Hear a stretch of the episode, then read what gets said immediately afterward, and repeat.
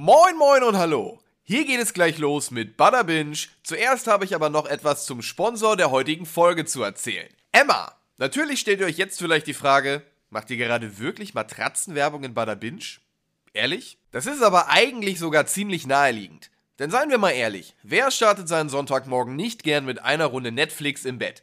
Und wenn das Wetter mies ist, zieht man gleich den ganzen Tag durch. Ich für meinen Teil möchte dabei gern gemütlich liegen und habe daher die Emma One Federkernmatratze in 140 x 200 cm ausprobiert. Die ist nämlich Testsieger bei Stiftung Warentest im Zeitraum 1021 und produktgleich mit der getesteten Emma Dynamic. Und was soll ich sagen? Sie ist nicht zu weich und bleibt beim Schlafen angenehm kühl.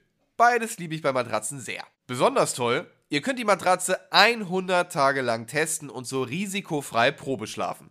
Wenn ihr danach nicht überzeugt seid, was ich bezweifle, bin ich ehrlich, könnt ihr eure Emma-Matratze kostenlos wieder zurückschicken, Abholung inklusive. Neben der Matratze habe ich mir noch zwei Emma Flauschkissen geholt und bevor ich jetzt viel erzähle, hört einfach mal rein.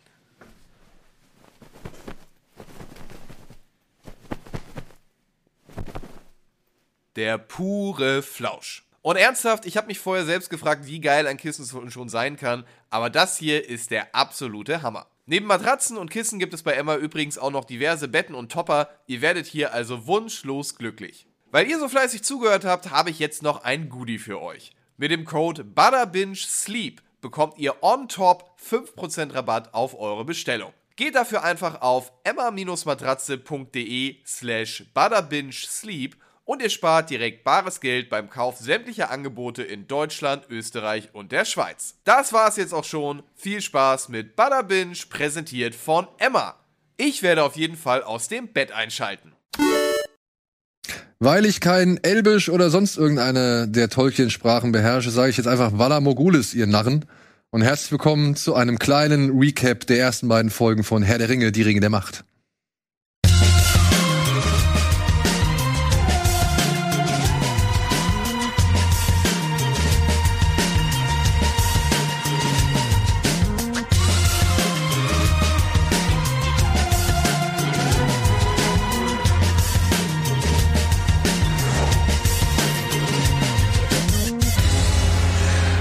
Und herzlich willkommen zu einer neuen Folge Bada Binge, einer regulären Folge Bada Binge mit einem speziellen Thema, für das ich mir zwei absolute Experten zu diesem Thema eingeladen habe, nämlich Anton und Mara. Und anhand dieser Besetzung ist jetzt unschwer zu erraten, worüber wir reden. Na gut, anhand des äh, Cold Openers war es auch unschwer zu erraten, aber gut. Ja, wir reden heute über die Ringe der Macht, beziehungsweise Bad. über die Herr der Ringe Serie, die Ringe der Macht. Äh, die ersten beiden Folgen sind seit letzten Freitag draußen. Wir konnten sie erst, ich weiß nicht, habt ihr sie am Wochenende direkt gesehen oder konntet ihr noch nicht sofort einsteigen? Doch, ja. Ich, ich habe sie erst am Montag, also jetzt gestern gesehen, so, weil ich es halt vorher nicht geschafft habe. Deswegen konnten wir auch vorher dazu nichts aufzeichnen. Es tut mir leid, so, ja. Also ähm, irgendwann ist halt auch mal Wochenende und da sind auch ein paar andere Dinge irgendwie wichtig. Außerdem will man ja auch noch ein bisschen was anderes machen und gucken. Mara hat einen Hund, ich habe Kinder, Anton hat diese äh, YouTube-Geschichte hier. So, das frisst halt alles Zeit. Deswegen kommen wir erst jetzt dazu, darüber zu reden. Heute ist Dienstag. Aber wir haben uns gedacht, nee, wir können es nicht gleich mit House of the Dragons, mit dem Recap ausstrahlen am gleichen Tag. Deswegen sind wir jetzt einen Tag später dran, aber immer noch früh genug, um nicht irgendwie etwas hochzuladen und es wären vielleicht noch weitere Folgen online, über die man halt nicht reden Genau. kann. Deswegen reden wir heute über die ersten beiden Folgen.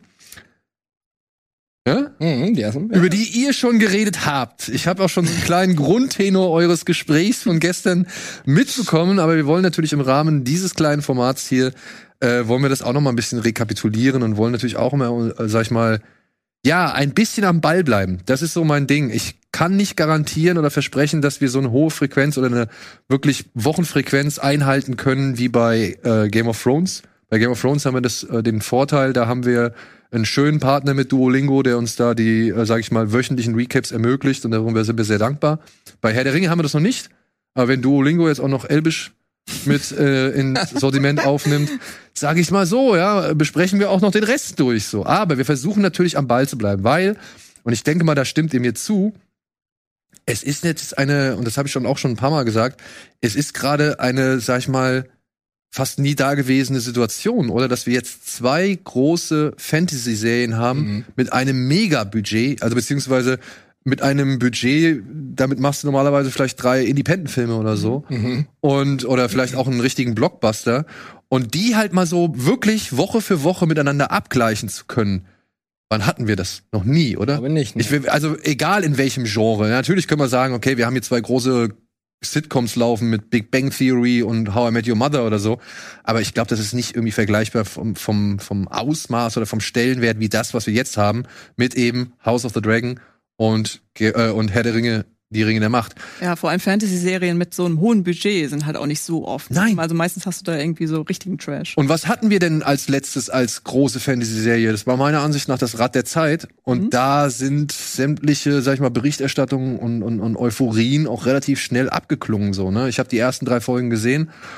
Und ja, ich fand ab der dritten Folge wurde es irgendwie interessant, aber dann auch nicht so interessant, dass mich dann irgendwie das so bei der Stange gehalten hat, dass ich halt irgendwie, weiß ich nicht, nicht doch interessiert war an anderen Serien, die mich dann gefesselt haben. Also ich muss sagen, es gab einfach zu viele andere Serien, weswegen ich Rat der Zeit einfach nicht weiterverfolgt habe. So. Mhm. Zumal ja auch Game of Thrones und Herr der Ringe wahrscheinlich mit die wichtigsten Genres der Popkultur sind. Und da würde ich jetzt, ich will den Rat der Zeit-Fans nicht zu nahe treten, aber es nicht in die gleiche Kategorie einsortieren wie diese, diese äh, Manifeste der, der aktuellen äh, Fantasy-Geschehensdebatte. Ich kenne ich kenn nicht die Buchzahlen oder die Verkaufszahlen der Bücher von Rat der Zeit. Ich weiß, beim Rat der Zeit sind eine Menge Bücher entstanden und ich wette mal, wenn man da alles zusammennimmt, kommt man auch auf eine stattliche ja, Verkaufszahl, die vielleicht dann sogar vergleichbar ist mit Game of Thrones oder Herr der Ringe. Aber ich würde auch sagen, momentan hast du diese beiden Eckpfeiler oder diese beiden Säulen, sag ich mal, im Fantasy-Genre. Und natürlich gibt's noch andere, ne? Ähm, wie hieß, die wurde auch schon als Serie verfilmt hier. Wie hieß das? Ähm, Avalon oder irgendwie sowas? Das Die Säulen von Avalon oder irgendwie sowas? Das könnte sein, sehr interessant finde ich noch die Sturmlichtchroniken als Serie, wenn das mal als Serie verfilmt würde. Ja. Das fände Also, ich auch sehr interessant. Es gibt eine Menge Franchises, eine Menge Fantasy-Serien, die sich einer sehr großen Beliebtheit erfreuen und einen sehr großen, ja, Fandom, sag ich mal, erzeugt haben. Aber sind wir ehrlich, ich glaube, das sind momentan Das sind einfach die Mhm. beiden, Mhm. die, die da irgendwie zu schlagen sind, so, ja. Ähm, du warst in House of the Dragon noch nicht so richtig Nee. drin. Hast du House of the Dragon bislang alles verfolgen können? Ich habe nur die erste Folge gesehen, die gibt's jetzt ja auch bei YouTube. Ja. Und Da habe ich sie mir gestern Abend mal angeschaut und fand ich schon ziemlich gut. Hat mir ja sehr gut gefallen. ja. Ähm, aber noch nicht so, noch hat mich noch nicht so reingezogen wie damals die erste Folge von Game of Thrones, äh, als Ned Stark noch unter uns geweilt hat. Okay, ja. Ich hoffe, wir kriegen das halbwegs vernünftig hin. Ich würde jetzt einmal äh, kurz abklopfen wollen, ganz kurz, was eure Erwartungen an die Serie waren. Dann einmal die Serie vielleicht ein bisschen, sag ich mal, jetzt die ersten beiden Folgen so einmal erklären, worum es geht oder was passiert ist. Ja, und dann halt so ein paar Einzelheiten, sag ich mal, darauf eingehen. Ihr seid auf jeden Fall in der Lore, glaube ich, dann deutlich besser bewandert und groß bewandert und könnt dann vielleicht auch so ein paar Details dann mal so ein bisschen hervorheben oder herausarbeiten, wo die Serie vielleicht was gut macht, obwohl sie es anders macht, oder wo sie halt eigentlich treu bleibt, aber vielleicht dann doch nicht unbedingt so überzeugen kann, ja. Also das wollen wir halt versuchen, mal jetzt alles innerhalb der nächsten Stunde irgendwie auf die Reihe zu kriegen. was waren denn eure Erwartungen an die Serie? Habt ihr, wart ihr positiv, wart ihr eher skeptisch oder sag ich mal, seid ihr froh, dass überhaupt wieder was kommt? Ich meine, ihr habt euch alles reingezogen, was an Herr der Ringe Content irgendwie da ist, so, ja. Auch wenn's weh tat manchmal. Auch wenn's wehtat manchmal. Ja, ich, ich habe versucht, eigentlich meine Erwartungen niedrig zu halten, aber dann beim ersten, also ich habe zum ersten Mal auf Englisch geguckt und dann, dann äh, erst auf Deutsch geguckt und dann später nochmal auf Englisch geguckt. Und bei diesem ersten Gucken habe ich gemerkt, dass mit den Erwartungen niedrig halten, das geht halt nicht, weil ich so involviert bin in diesem Franchise. Und da war ich halt irgendwie erstmal ein bisschen geschockt, weil doch dann meine Erwartungen so waren, dass ich zumindest so ansatzweise dieses Gefühl habe, wieder von Herr der Ringe äh, was sich für mich überhaupt nicht erfüllt hat durch die Serie. Dann beim zweiten Gucken konnte ich das dann doch alles nochmal objektiver betrachten und gucken, was sind denn exakt die Punkte, die das für mich dieses Gefühl nicht erzeugen. Und das wären dann eben auch die Kritikpunkte, die ich gleich nochmal erläutern würde. Ja. Hm. Ja, bei mir ist es ähnlich. Ich habe versucht, meine Erwartungshaltung niedrig zu halten, weil wenn man jedes Mal die, die Jackson-Filme wieder herausnimmt und sich denkt, oh, so muss die Serie aber sein, dann wird man zwangsläufig damit aufs Maul fliegen. Das geht nicht anders. Das sind äh, einzigartige Werke. Nicht mal Jackson selber hat es geschafft, das in der Qualität zu wiederholen. Grüße an die Hobbit-Filme an der Stelle. und die ich mir jetzt im Rahmen von Sky wirklich permanent, die hatten einen Sender, wo halt alle Herr der Ringe Filme gelaufen Mhm. sind, ja, plus die Hobbit Filme und dann immer in der Extended Fassung. Ich habe mir jetzt noch mal einfach nebenbei beim Arbeiten oder sonst irgendwas habe ich immer diesen Sender laufen lassen, weil ich weiß ja, was passiert. Und habe dann aber auch immer noch mal diese Hobbit-Filme mitbekommen, die ich jetzt auch nicht mehr so in Erinnerung hatte, wie ich das irgendwie geglaubt habe. Ja, ich, ich kann mit, ich, also Teil zwei, auf den lasse ich nichts kommen, den mag ich, ja, aber eins und drei, hui, hui, hui. Ja, ich bin so bei drei so ein bisschen, ui. Ja, ich, ich finde interessanterweise den ersten am besten. Äh, Ja, ja, den- den, den dritten ist für mich auch der, Ja. der absolute Niedergang. Spannend, auch nochmal drei verschiedene Perspektiven, aber immerhin ein Grundtenor. Ja, ja, ja. Nicht wie der Herr der Ringe. Ähm, naja, und dann, als ich die Serie das erste Mal gesehen habe, bin ich eher mit der Hoffnung rangegangen, kann es mir denn das Gefühl transportieren? Ich wusste, es wird wahrscheinlich nicht auf demselben Niveau sein, aber kommt das Herr der Ringe Gefühl bei mir an und auch das, und das ist mein größter Kritikpunkt an der Serie, ähm, transportiert sie nicht so richtig gut. Auf jeden Fall nicht über alle Szenen hinweg. Es gibt immer mal wieder Glanzlichter, werden wir gleich drüber sprechen. Ähm, aber im Allgemeinen fehlt mir das, was die Jackson-Filme so gut geschafft haben, nämlich das Gefühl, was ich auch beim Buchlesen gehabt habe, so gut zu transportieren. Okay. Ja gut, das versuchen wir gleich mal aufzudröseln. Vorher versuche ich einmal irgendwie so ein bisschen den Inhalt dieser bisherigen zwei Folgen zu äh, ja, rekapitulieren.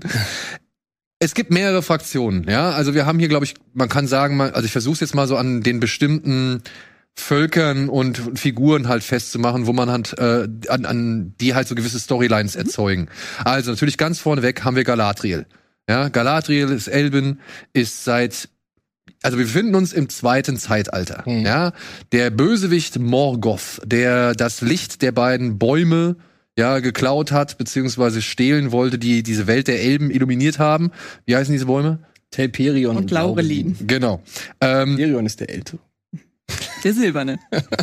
er wollte halt dieses Licht, er wollte halt dieses Licht, beziehungsweise hat's geklaut, daraufhin ist ein Krieg entbrannt, äh, über an, unter anderem über diesen Elben Fëanor, ne, der seine Familie um sich rum geschart hat und dann diesen Krieg des Zorns, sag ich mal, vom Stapel ge- gelassen hat. Kann man das so sagen?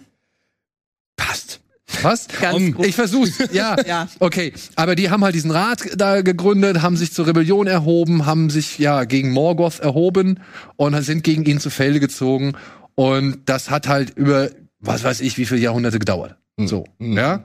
Übrig geblieben ist tatsächlich nur noch eine, nämlich offensichtlich Sauron. Der aber, glaube ich, in den Büchern nie richtig am Anfang Sauron genannt worden ist, oder? Naja, den Namen im Sindarin ist Gorthauer und Sauron ist schon der in Quenya. Also der ist in dem Silmarillion auch der Name, der am meisten für ihn genannt Okay. wird. Auf Vielleicht jeden meinst, vielleicht meinst du Morgoth und Melkor, weil er eigentlich Melkor auch noch genannt wird? Vielleicht Nee, da gab's doch diesen, da gab's doch diese menschliche Form von von Sauron, oder? so Anatar. Anatar, genau. Ah. Ja. Ah, ja. Deswegen habe ich gedacht, okay, man hat jetzt noch nicht so wirklich den einen Namen für ihn, sondern er hat mehrere Namen, weil Ja, das auf jeden Fall. die Hobbit-Filme haben es ja auch angedeutet, dass der Nekromant Genau. Sauron ist, so, ne? Also das heißt, das ist wieder ein Name für ihn, so. Deswegen äh, war ich jetzt nicht so ganz sicher, ob Sauron wirklich schon immer so einfach als Sauron betitelt worden ist.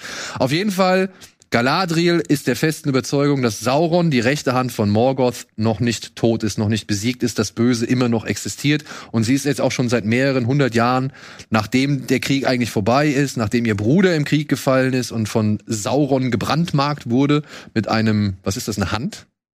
Oder ist es ein Schwert? Oder Also eine Kralle? normalerweise sind, also Sauron ist ja auch Herr der Werwölfe und Feanor wurde quasi von so einem Werwolf, als er jemand anderen beschützt hat, der aber hier keine Rolle spielt, wurde er getötet, also quasi vom Herr der Werwölfe äh, niedergestreckt. Ich glaube, das sind solche Werwolf-Spuren, würde ich sagen. Kann ich auch, Entschuldige, aber ich muss das, das Detail loben, dass es in der Szene, wo du den toten Bruder kurz siehst, hat er auch diese Striemen am Arm, als wäre er so gekratzt. Ja, Ja, stimmt, ja, das, das habe ich gesehen. Ja, ja. Habe ich gesehen, ja. Okay, ja, das ist schon mal wieder, dann ist schon mal ein guter Punkt. Ja. Auf jeden Fall, Galadriel ist Ewigkeiten auf der Jagd, hat schon diverse Soldaten verschlissen und jetzt gerade bei ihrer aktuellen Mission irgendwo ganz im Norden stellen sich die Soldaten gegen sie und sagen, wir haben keinen Bock mehr. Ja, wir wollen nicht mehr, wir wollen zurück, wir wollen jetzt irgendwie unseren Dienst beenden, so, wir haben lange gesucht, wir haben nichts gefunden. Das kann einfach nicht sein, dass der noch existiert. Und sie gehen zurück und ja, werden halt dann nach Valinor oder sollen nach Valinor, dem Himmelreich der Elben, kann man das so sagen? Ja. Ja, oder Friedensreich, ja. Also, d- d- sagen wir so, das Altersheim. Die, unsterblichen, die unsterblichen Lande. Genau. Äh, dorthin sollen sie zurückgeschickt werden, aber weil Galadriel immer noch der Meinung ist, irgendwas in meiner Brust sagt mir, da ist noch das Böse da, ich kann es nicht loslassen. Also entschließt sie sich vom Schiff runterzuspringen, das sie nach Valinor bringen soll, schwimmt einfach mal drauf los, findet dann eine Gruppe von Schiffbrüchigen und äh, mit einem einzigen Haldare? Halbrand? Halbrand, Entschuldigung, Halbrand. Ähm, mit, das ist der einzige, der noch überlebt, nachdem sie noch von so einem Seemonster angegriffen werden und mit dem versucht sie jetzt halt quasi dieses Meer zu überwinden und wieder irgendwie sich in die Zivilisation zurückzuflüchten, beziehungsweise kriegt sie von Halbar, Halbrand? Halbrand, Entschuldigung. Es sind so viele Namen, es tut mir Ja, leid. Ja. wahnsinnig. Äh, äh, Game of Thrones und, und jetzt Ja. das, das ist wirklich äh, für ein Gehirn, glaube ich, also für mein Gehirn auf jeden Fall echt eine Menge. Auf jeden Fall Halbrand, Halbrand gibt ihr zu verstehen, dass sein Volk von den Orks ausgerottet worden ist und das gibt ihr neuen Antrieb zu sagen, das Böse ist noch in der Welt und ich will jetzt rausfinden, a, wo war das und was ist da passiert und wo kommen die Ursprünge her? So, das ist ein Story-Part dieser ganzen Geschichte. Dann gibt es einen Story-Part um einen Elben namens, wie heißt der? Arondir? Arondir, genau.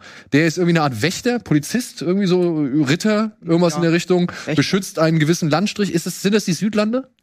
Ich glaube schon, dass sie bei den Südländern da Ja. aufpassen, ne? Genau. Also das ist so eine Art Polizist bei den Südländern, der halt da patrouilliert und guckt, dass nichts Böses von sich geht. Der hat eine Beziehung oder beziehungsweise eine vorsichtige Beziehung zu einer Heilerin entwickelt, einer Menschenfrau, was halt, ja, unter dem unter der sensiblen Beziehung zwischen Elben und Menschen irgendwie leidet, ja, weil das woll, das will man auf beiden Seiten nicht so wirklich, dass hier diese beiden Gruppierungen sich vereinen oder beziehungsweise auch noch sich füreinander interessieren.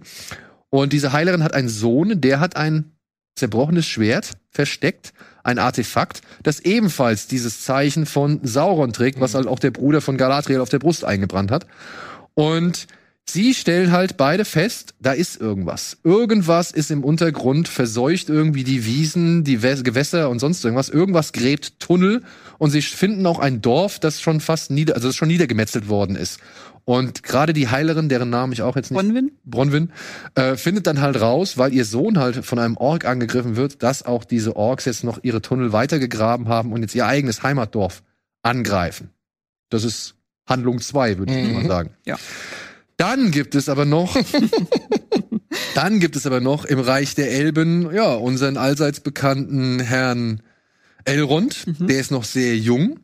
Und der überzeugt unter anderem Galadriel davon, dass sie jetzt auch mal diese Suche sein lassen soll, dass dieser Hass sie nicht auffressen soll, dass sie ihren Dienst geleistet hat und jetzt auch einfach mal ihre Waffen niederlegen kann. Und der ist eigentlich dafür verantwortlich, dass sie sich nach äh, Valinor, Valinor aufmacht, so, ja. Und selbst wird er aber dem Herrn, Gilgalad? nee, Kere, Kere- Celebrimbor. Ja, ja. Kele, Kere, Celebrimbor. Celebrimbor vorgestellt. Und Tolkien-Fans wissen es natürlich, Herr der Ringe-Fans wissen natürlich, das ist derjenige, der die Herde, die, die Ringe geschmiedet hat. Und er wird von seinem König halt Celebrimbor vorgestellt, denn er soll ihm helfen, ein großes Projekt zu vollziehen. Denn Celebrimbor möchte vor allem erstmal, so was, so viel erzählt er Elrond in den ersten beiden Folgen, eine gigantische Schmiede bauen. Und diese Schmiede soll halt so heiß sein und, und, und so groß sein wie nichts zuvor, aber auch schon in einer relativ kurzen Zeit fertig werden, was halt ihn vor ein großes Problem stellt. Aber Elrond hat die Lösung, nämlich die Zwerge. Mhm. Und deswegen bricht er auf äh, nach Khazad-dûm, um halt den Zwergenkönig Durin, den vierten, ne? Er ist befreundet mit dem vierten. Vierte ne? oder sechste? Ja, der vierte ist der Prinz, oder? Ja. Das- Genau, also aber das ist sein Kumpel. Genau. Ja. Da muss ja noch ein Durin da drüber geben. Genau, das ist der Vater, den man halt später dann sieht. Ja, genau. ne? Auf jeden Fall versucht er halt dann jetzt äh, bei den Zwergen Hilfe zu holen, beziehungsweise die Zwerge davon zu überzeugen, dass sie beim Bau dieser Schmiede behilflich sind, auch gegen Entlohnung. Und das gestaltet sich halt etwas schwierig, denn Durin ist nicht wirklich gut auf Elrond zu sprechen und fordert ihn erstmal, beziehungsweise zwingt ihn dazu, dass die beiden erstmal in so einen Wettbewerb treten müssen und dann halt auch sich wieder so ein bisschen anfreunden müssen. So. Und das sind, glaube ich, die, die Hauptstorylines. Oder habe ich jetzt noch eine vergessen? Ja, wir haben noch die Harfoots mit dem Mittelruf. Stimmt. Ah, ja, klar. Und es gibt noch einen Hobbit-Stamm. Also es gibt, das sind noch keine Hobbits, sondern die nennt man Haarfüßler oder Haarfüßer. Ähm, die werden vor allem, sage ich mal, repräsentiert durch ein kleines Mädchen namens Nori. Die findet nämlich plötzlich oder sieht wie ziemlich viele andere Figuren in Mittelerde, sieht sie einen Kometen am Himmel, aber der schlägt halt in ihrer Nähe ein. Sie geht zu dieser Abstoßstelle und findet in diesem Kometen einen verwirrten, zotteligen Mann, ja, mit, mit äh, grauem Mantel und grauem Bart und grauen Haaren, der nicht wirklich richtig sprechen kann, aber sie irgend von irgendwas überzeugen will. Und es scheint sogar eine Warnung zu sein, die er vermitteln will, aber er kann es nicht, weil er nicht ihre Sprache spricht. Und Nuri gehört halt zu diesen Haarfüßern. Das ist, ja, kann man schon fast so als Nomadenvolk eigentlich bezeichnen, die halt immer dann weiterziehen, wenn sie glauben, dieser Platz ist nicht mehr sicher genug. Die verstecken sich sehr vor allen Menschen und wollen eigentlich eher für sich bleiben und äh, erinnern schon stark an die Hobbits, sind aber wie gesagt nicht so verwurzelt, sondern sind eigentlich kontinuierlich auf der Wanderschaft Mhm. und sind eher so ein Volk, das unter sich bleibt, auf Nummer sicher geht und immer irgendwie den Traditionen, sage ich mal, verpflichtet ist. Nur Nuri oder Nori, Nori ist halt eben jemand, der Abenteuer erleben möchte. Und da kommt natürlich dieser Fremde vom Himmel, kommt gerade recht. Ja. Und keiner weiß so wirklich, was mit ihm los ist. Aber dann hätten wir jetzt alle Storylines Ich glaub, das sind alle. einmal zusammengefasst. Puh. Äh, Und jetzt mal die Frage. Ich bin ja jetzt nicht der allergrößte Experte, sondern ich interessiere mich ja immer aufgrund der ganzen, sag ich mal, Machart und, und der Welt und wie das alles irgendwie dargestellt wird und inszeniert wird und so weiter. Ich mag das. Ich bin aber nicht so tief drin in der ganzen Geschichte. Ja, ich habe das Silmarillion irgendwann mal als kleiner Junge versucht anzufangen, hab's äh, frustriert aufgegeben, weil ich nichts verstanden habe. Und Herr der Ringe und Hobbit, das waren so, das war für mich okay, hat gereicht, aber es war nie irgendwie so, dass ich dann wirklich rausfinden musste, wer im dritten, dritten Jahrtausend davor irgendwie das und das Schwert geschmiedet hat, um da und da hinzukommen, um dann den und den zu heiraten, woraus die und die Beziehung gekommen ist und der und der Streit entstanden ist und so weiter und so fort. Aber ich gucke mir das jetzt alles an. Und ein paar Sachen kann ich dann, da kann ich dann irgendwie Rückschlüsse ziehen. Natürlich, Galadriel ist natürlich ein dankbarer Anker für all diejenigen, die vor allem durch Herr der Ringe in diese Welt reingekommen sind. Und jetzt habe ich mich aber bei dem Fremden, der da vom Himmel stürzt, gefragt, ist es Gandalf? Ja, das fragen wir uns auch. Ja. Also, wir wissen es ebenfalls nicht. Es gibt keinerlei Überlieferungen, die Gandalf so einführt. Gandalf kommt eigentlich erst im, nach, den, nach dem Original Tolkien kennen im dritten Zeitalter nach Mittelerde. Zusammen mit den anderen Zauberern. Ja, also deutlich später. Ja. Radastan und äh, Saruman und so weiter, ne? Ja, Radagast und so. Äh, Radagast, Entschuldigung. Insgesamt fünf Stück kommen ja dann nach Mittelerde, um da zu helfen. Deswegen, aber so vom Verhalten her könnte es ein Zauberer sein. Ne? Ja, ist wahrscheinlich. Also Ich meine, was er da mit seinen Glühbirnchen, äh, Glühwürmchen und Sternbildern macht und so. Also, passt halt auch zu dem Gandalf, wie er den, den äh, Motten was einflüstert, um dann vom E- äh, vom Erebor, vom Turm von Saruman gerettet zu werden. Bei den Hobbits kommt er an, die ganze das ganze Erscheinungsbild ist ähnlich. Also es legt schon sehr nahe, dass es wahrscheinlich Gandalf sein Ja, wir, wir hoffen so ein bisschen auf die blauen Zauberer. Das heißt, bei den Istari, wir kennen ja schon Saruman, Gandalf und äh, Radagast. Da waren noch zwei andere dabei, die immer so ein bisschen hinten unterfallen. Und das wäre ganz cool, wenn das eine davon wäre. Ich glaube, die heißen Palando und Alatar oder sowas. Und von denen hat man nie was gehört. Die sind irgendwie in den Osten gezogen, haben da irgendwas gemacht, aber man weiß nicht was. Haben sie gesagt jedenfalls. Und es wäre ganz cool, wenn es einer davon wäre. Wenn es Gandalf wäre, fände ich ein bisschen lame. ja, Aber mal gucken. Aber jetzt mal so, klopfen wir doch mal die Lore ab. Wie, wie seht ihr das? Seid ihr zufrieden mit dem, was sie jetzt machen? Weil man muss jetzt vielleicht einmal kurz ausholen. Diese Rechte wurden für 250 Millionen Dollar gekauft. Und das jetzt halt auch vom Sohn des letzten direkten Tolkien-Erben verwaltet, ne? Also der, der Christopher ist, glaube ich, jetzt Ist tot. Sohn? Äh, Mhm. Genau, das ist der, der letzte, sag ich mal, noch lebende Nachfahre und der Enkel, so gesehen, Okay, mhm. ist jetzt der Verwalter dieser Rechte. Und wenn ich es richtig gelesen habe, wurde sogar dafür gesorgt, dass Peter Jackson auf jeden Fall nicht involviert Mhm. ist. Ja, der sollte nicht involviert sein. Man hat sich dann aber mit anderen Tolkien-Experten zusammengetan, um eben das alles zu entwickeln, um das zu schreiben, um ein Gefühl für die Welt, für die Sprache von Tolkien und eben halt auch, ja, für die ganzen Geschichten zu sein oder zu kriegen, die man halt bislang so kennt und so hat. Und wenn ich es jetzt richtig verstanden habe, sie stürzen sich weder auf das Silmarillion noch auf Herr der Ringe und der Hobbit, sondern sie haben nur die Anhänge vom Herr der Ringe, weshalb sie auch nicht alle Figuren benutzen dürfen, sondern halt eben nur einen Teil und dafür dann halt auch ein paar richtige Figuren einfach erfunden haben, die es vorher gar nicht Mhm. gab. So wie diesen Arondir, Arondir, Mhm. den dunkelhäutigen Elb, den wir jetzt halt als Polizisten da Ja, kennen. der ist neu. Auch die Bronwyn, also dieser Menschenplot, ist komplett Ist komplett neu. Hobbits ja eigentlich auch für die, ja, die Serie geschaffen. genau. Also die würden eigentlich auch keine große Rolle spielen und sowas. Die sind jetzt wahrscheinlich drin, weil die Leute schon die Hobbits kennen und sich da so ein bisschen äh, reindenken. Seid ihr denn jetzt, sage ich mal, als als doch sehr Vertraute der der Geschichte, seid ihr zufrieden oder seid ihr eher ja, weiß ich nicht, abgeschreckt, was sie da alles schon eher zusammenraffen oder weglassen haben oder ich meine, dass man irgendwie eine Sache nicht eins zu eins umsetzen kann, das haben wir ja schon anhand der Filme gehabt. Die Hobbits haben dann noch mal irgendwie das Gegenteil bewiesen, dass man auch zu viel machen kann, was man eigentlich gar nicht braucht. Aber ähm, es gab ja trotzdem, obwohl alle sich ja schon sehr zufrieden von den Jackson-Filmen gezeigt haben, gab es ja trotzdem immer wieder Bedauern darüber, dass zum Beispiel Radagast so kurz kam oder irgendwie Tom Bombardier. Bombardier gefehlt hat und was weiß ich so. Ne? Also, Mhm. ähm, also deswegen, also wie zufrieden oder unzufrieden seid ihr mit der Werktreue der bisherigen Folgen? Da legst du den Finger natürlich tief in die Wunde. ne? Also, ich, ähm, ich muss zugeben, die ersten 15 Minuten, dieses ganze Zusammenfassen von Valinor und das Auslegen auch von Galadriels Geschichte für die dann ersten beiden Folgen, da muss ich schon ein, das ein oder andere Mal schlucken. Das hat Ja. schon echt wehgetan. Also alleine die Darstellung des Segensreiches, wo sich dann Elbenkinder erstmal gegenseitig mobben, um es mal drastisch auszudrücken, haben mir schon überhaupt nicht ins Bild gepasst. Das fand ich, äh, fand ich eine sehr, sehr bedauernswerte Entscheidung. Ähm, Kurz für mich als Laien, ja. warum? Warum? naja, das ist das großartige Segensreich. Das sind die Elben. Die Elben sind äh, in der Darstellung von Tolkien ähm, eben nicht menschlich. Das sind äh, andersartige Wesen, die solche kindlichen Streitereien, zumindest nach dem, was wir über sie wissen, nie ausgetragen haben. Das ist einfach eine andere Art von ähm, Beisammensein. Und erst als der große böse Melkor oder Morgoth seine Lügen in die Elbenohren träufelt, erst ab dann beginnen die Reibereien zwischen diesen Völkern. Und die Entscheidung, die Elben hier so viel menschlicher aufzuziehen, als wir es bisher gekannt haben, das fand ich einfach schade. Ähm, bei dem Intro muss man den zugutehalten oder sie verte- verteidigend einwerfen, dass sie natürlich nicht die ganzen Rechte gehabt haben, um das völlig auszuerzählen, was die Vorgeschichte dieses zweiten Zeitalters gewesen ist.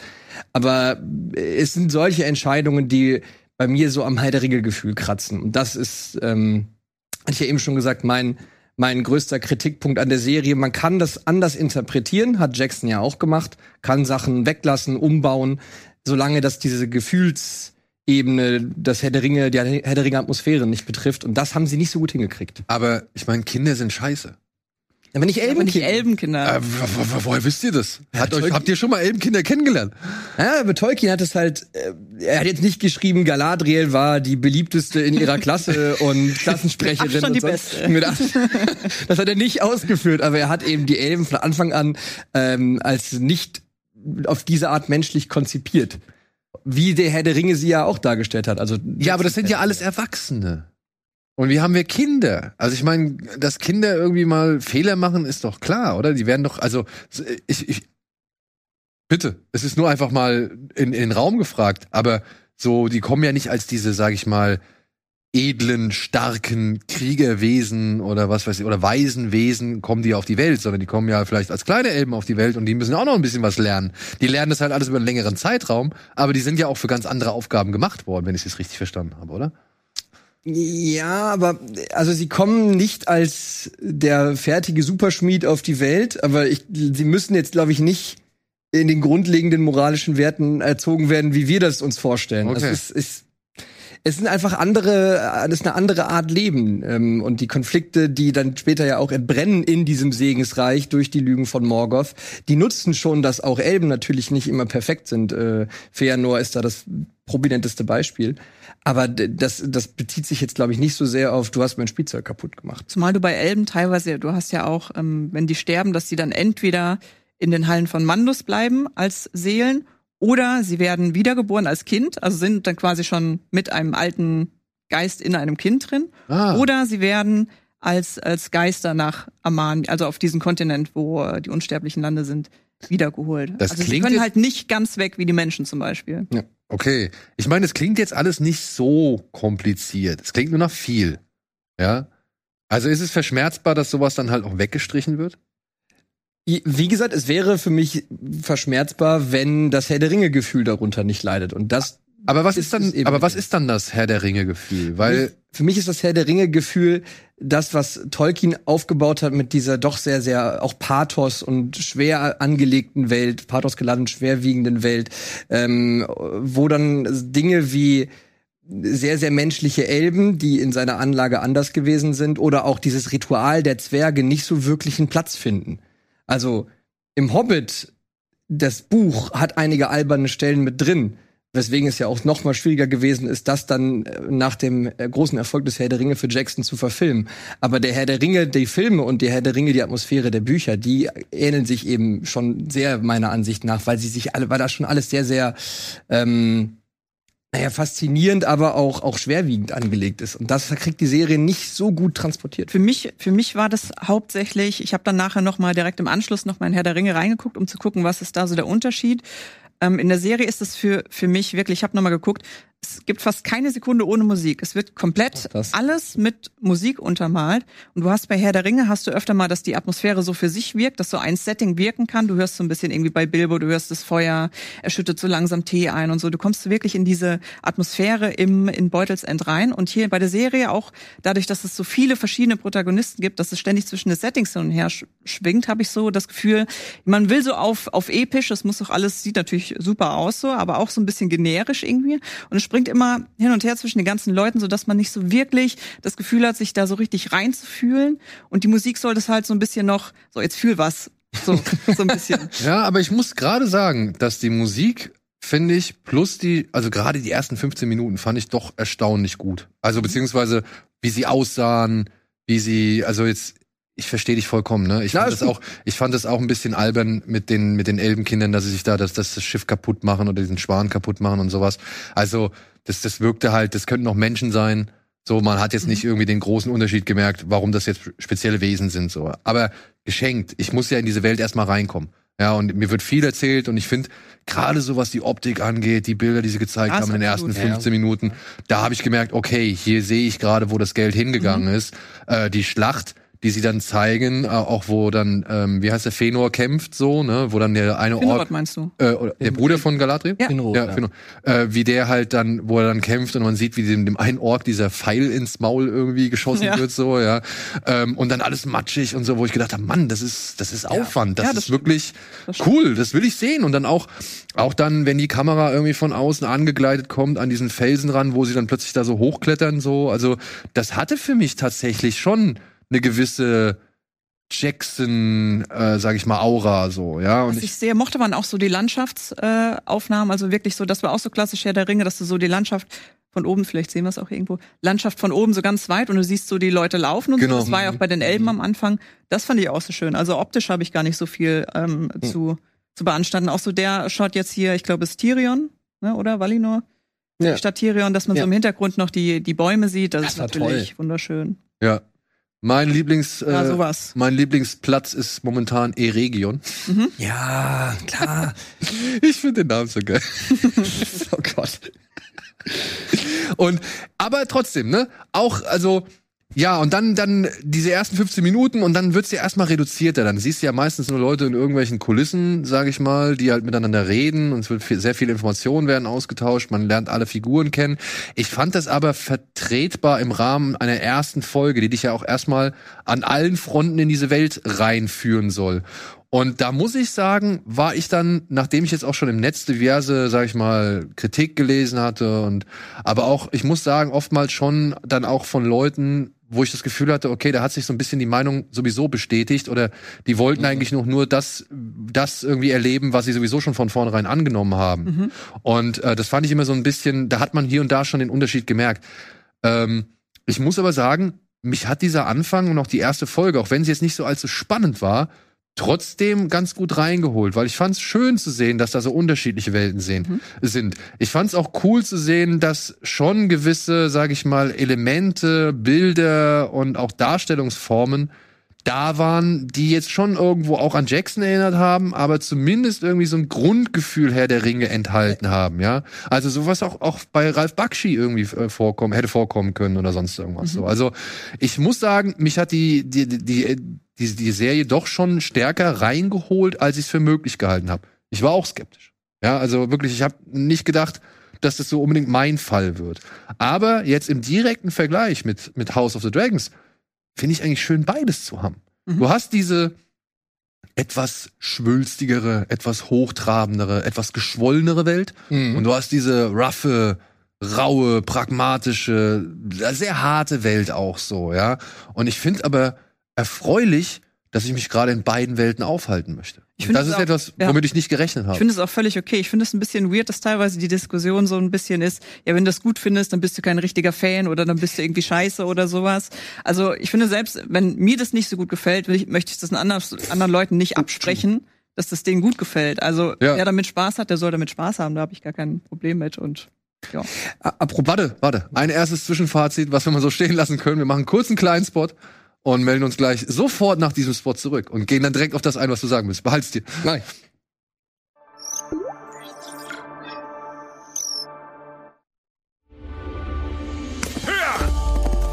Ich weiß, dass dieses Mädchen nicht deine Tochter ist.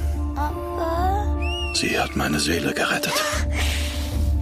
Das schwarze Wolfsfieber ist zurück. Juna, hab keine Angst. Ich darf keine Zeit verlieren.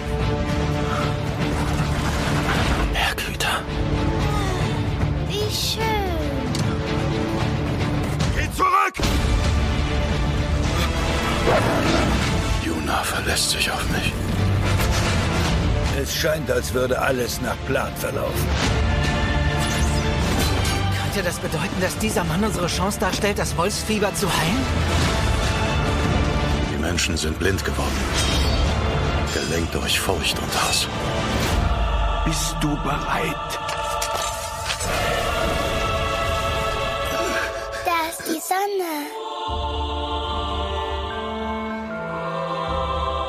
Möchte Zeuge ihres Glückes sein. Lecker.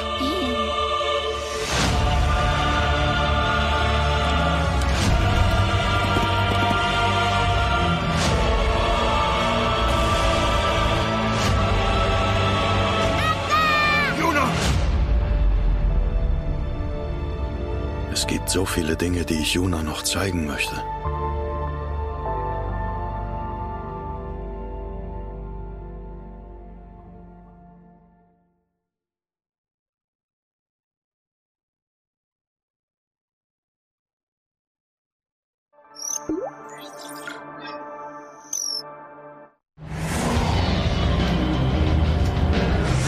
Ja, es ist eine gute Zeit für Fantasy. Äh, kann man jetzt auch noch feststellen. Ich meine, jetzt kommt ein Anime ins Kino, Deer King. Ich hab Bock drauf. Also ich habe den, den, der lief letztes Jahr, glaube ich, schon auf einem Festival, wo ich war. Und da habe ich ihn leider verpasst. Also er ist halt schon ein bisschen älter und ich freue mich, dass er jetzt nach Deutschland kommt, weil äh, ich habe echt große Lust drauf. Und ich denke mal, Leute, die so ein bisschen die Ästhetik von Mononoke, Prinzessin Mononoke moch- mochten, äh, die dürften, glaube ich, auch mit dem Film relativ zufrieden sein. So, wo waren wir stehen geblieben? Anton. Ich wollte unterstreichen, was Mara gesagt hat. Und ich bin auch Profiteur dieser Ansicht, ehrlich gesagt, weil, äh, obwohl ich jetzt hier ein bisschen gemäkelt habe am Herr der Ringe-Gefühl, mir macht die Serie auch Spaß. Also ich freue mich auf die neue Folge. Es ist, das ist nicht das, äh, das Ding. Es ist jetzt nicht auf dem Niveau von Jackson. Es ist nicht genau das, was ich mir ausgeträumt hätte, wenn ich die Wahl gehabt hätte. Aber das heißt nicht, dass äh, nicht Folge 3 auf jeden Fall am Freitag über meinen visuellen Cortex flippt. Vor allem, man, man hat ja nichts verloren. Es ist ja nicht so, dass ich jetzt eine Serie bestellt hätte und ich hätte das mir alles ausgesucht, sondern man bekommt ja, man bekommt ja einfach was dazu, was man sonst Bezahlt nicht von hätte. Maras Gehalt. Aber ja, ähm, ich muss sagen, ich finde aber diesen, den, den Geist de, von Tolkien, ja, und da wären wir vielleicht jetzt mal beim Thema, das könnte man dann auch schnell mal abhaken, weil ich finde es eigentlich auch, ich finde es schon fast irgendwie ähm, mühsam, sich jetzt noch darüber zu unterhalten. Ähm, ich mag eigentlich doch, worauf das jetzt schon so ein bisschen hinausläuft, nämlich eben dieses Zusammenfinden, dieses, diese Gemeinsamkeit, die man bilden muss, um halt eben gegen das, ja, es ist natürlich rein böse, aber gegen das rein böse vorzugehen. Also, dass wenn Menschen sich zusammenschließen, egal wo sie herkommen, welcher Herkunft sie sind oder welche Wesen sie sind oder welcher Stamm sie sind, ähm, dass sie, wenn sie es halt beschließen, sich zusammenzutun, dass sie halt auch dagegen äh, vorgehen können. Und mir hat gerade der Moment, das, also ich fand auch, mich hat die Serie so rein, von was die Figuren angeht, erstmal ein bisschen kalt gelassen. Also da war jetzt noch nicht auf Anhieb so eine Figur dabei, wo ich sage, bei der gehe ich mit.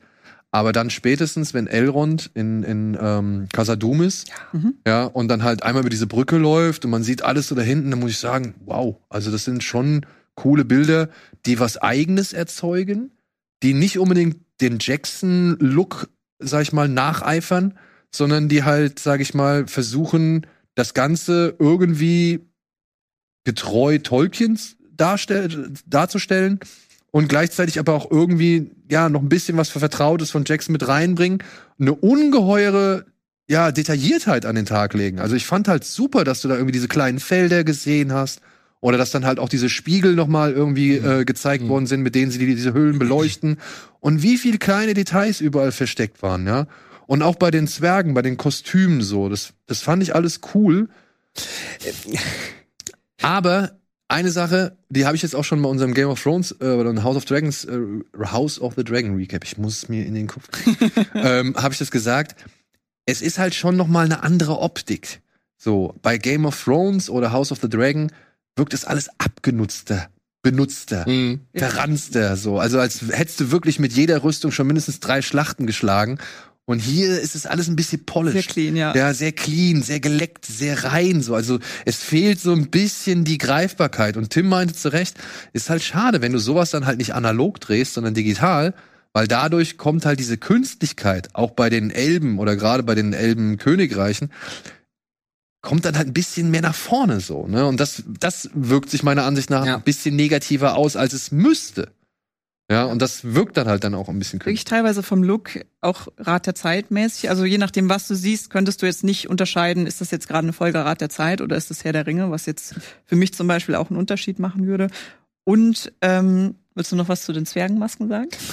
Nee, ich, ich dachte, du wolltest darauf anspielen, dass ich ja mich gestern ein bisschen echauffierte, dass die Zwerge mir zu bunt gewesen Ach so. sind. Also so im Sinne von diese riesigen Nasen und dann wird es noch ganz close gefilmt und die brüllen sich da einen ab, wie ich sonst nur im Bierkönig irgendwann mal gesehen habe, als ich äh, unglücklicherweise drin gelandet bin. Das war mir auch wieder ein Tick zu drüber, tendenziell finde ich aber Moria auch, äh, Casadum auch großartig. Ja, vor allem, weil wir, weil wir in Herr der Ringe ja auch immer Gimli schwärmt davon ja. und die großartigen Hallen und man denkt immer, ja, wie sieht das denn aus? Ist, ist ja nichts. Und jetzt haben wir mal so einen, so einen kleinen Eindruck bekommen. Auch das äh, Zwergenteam würde ich auch sagen, das, das stärkste im Soundtrack.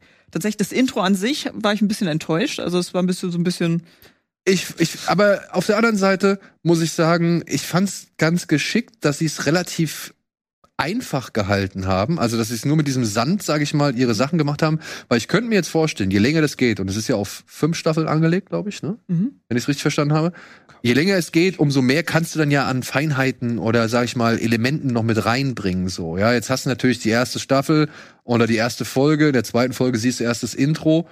Ähm, ich muss sagen, ich mag die Musik von Bear McCreary. Mhm. Ich, ich finde bisher, was der so gemacht hat, ich mag das alles. Ich finde, der hat den richtigen auch diesen richtigen schwülstigen Punch, den das so braucht, mit irgendwelchen dunklen Kohlen, oh, wenn sie da über diese Wiese laufen, so, weißt du.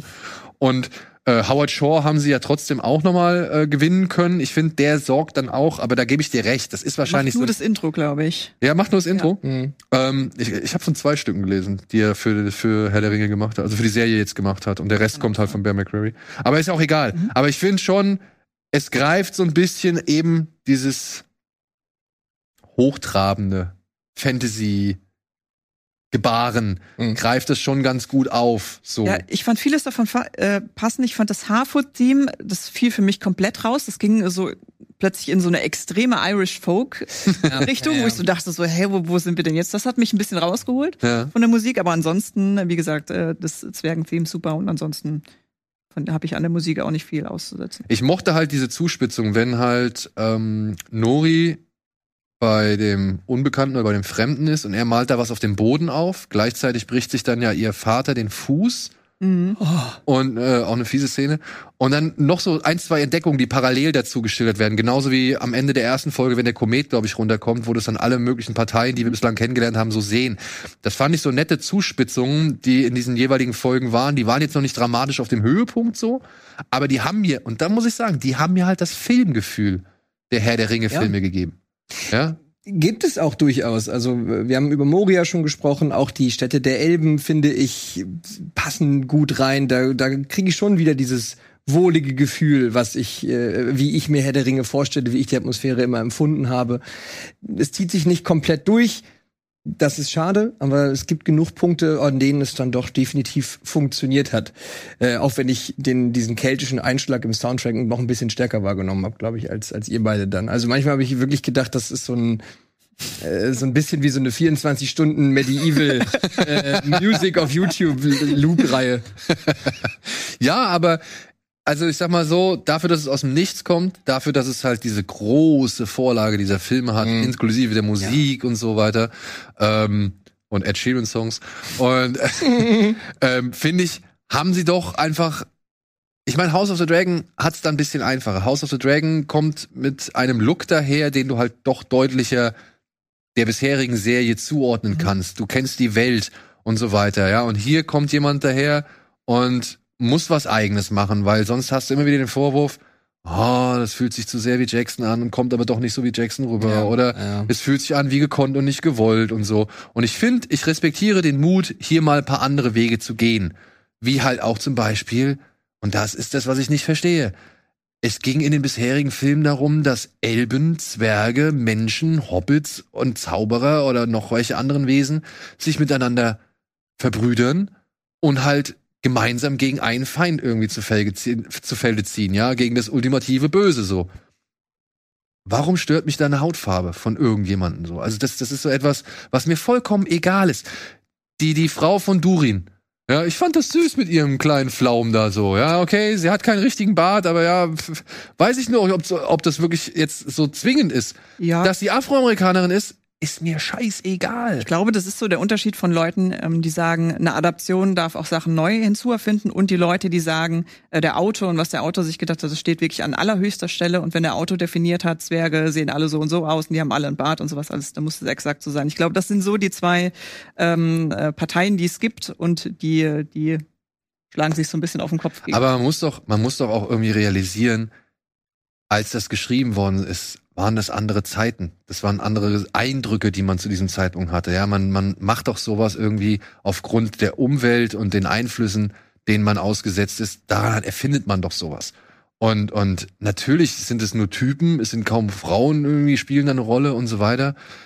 Die Zeiten haben sich geändert, so, ja. Und ich meine, ich kann ja nicht, ich kann ja, also ich kann ja nicht von einem, weißt du, wenn damals irgendwie eine Verfilmung gemacht worden wäre, fine by me dass die die kompletten Ansichten da vertreten, die damals zu dem Zeitpunkt vorgeherrscht haben. Aber ich kann doch nicht allen Interpreten von irgendwas jedes Mal sagen, geht zurück zu dem Geist, der damals vorgeherrscht hat. Das kann doch eigentlich nicht funktionieren, weil irgendwann fühlt man sich das dann auch befremdlich, wenn man etwas sieht, was längst nicht mehr so irgendwie gang und gäbe ist. Das Oder ist, ja, das ist, glaube ich, auch die, das sind auch diese zwei Sachen, dass die einen sagen, ist eine Fantasy-Geschichte, da kann ich ja machen, was ich will, so, das ist ja Fantasy. Und die anderen sagen, ja, es ist Fantasy, die der Fantasie von einer Person entspringt und deswegen muss es so sein, wie die Person, die das quasi erschaffen hat, äh, sich das ausgedacht hat. Ich glaube, das sind auch schon wieder diese zwei Sachen. Also mhm. du hast halt diese zwei Parteien, die sich da widersprechen. Also mir ist es jetzt auch nicht so krass ins Auge gesprungen.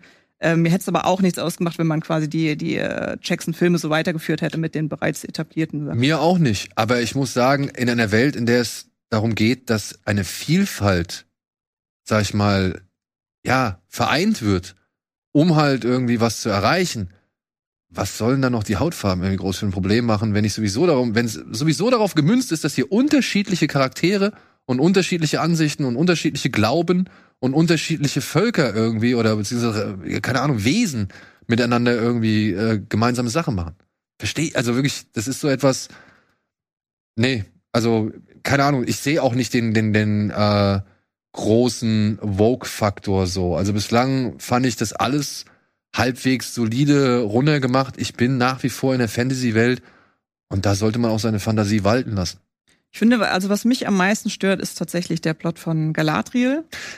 Weil er auch gar nicht so nah kommt. Um ne? so zu sagen, weil sie ist halt wirklich, also sie wird mir zu sehr als Superheldin dargestellt. Also sie ist halt von, von Anfang an schon diejenige, die, die alles weiß. Dann bei diesem äh, Schneetroll alle möglichen, alle ihr komplette Truppe wird quasi niedergeschlagen, dann Galadriel macht so irgendwie einen Salto ja. und sticht ihn sofort ab. So im Vergleich jetzt zum Moria-Troll in, in Herr der Ringe, wo wirklich du eine Gruppe hast und jeder hat so eine Fähigkeit, die er beisteuern kann und damit schaffen sie es zum Besiegen. Haben wir hier so ein bisschen so Avengers Galadriel, die schon alles irgendwie alleine kann und Ja, also das finde ich halt ein bisschen schade. Es kann natürlich sein, dass jetzt noch im Laufe der Staffeln, dass sie extra das etablieren, dass sie erstmal unsympathisch ist, so ein bisschen so, oh, oh mein Gott, äh, dass sie, dass sie da noch so eine Entwicklung durchmacht, weil wir kennen ja die Galadriel aus Herr der Ringe, die halt vollkommen anders ist als jetzt diese hier.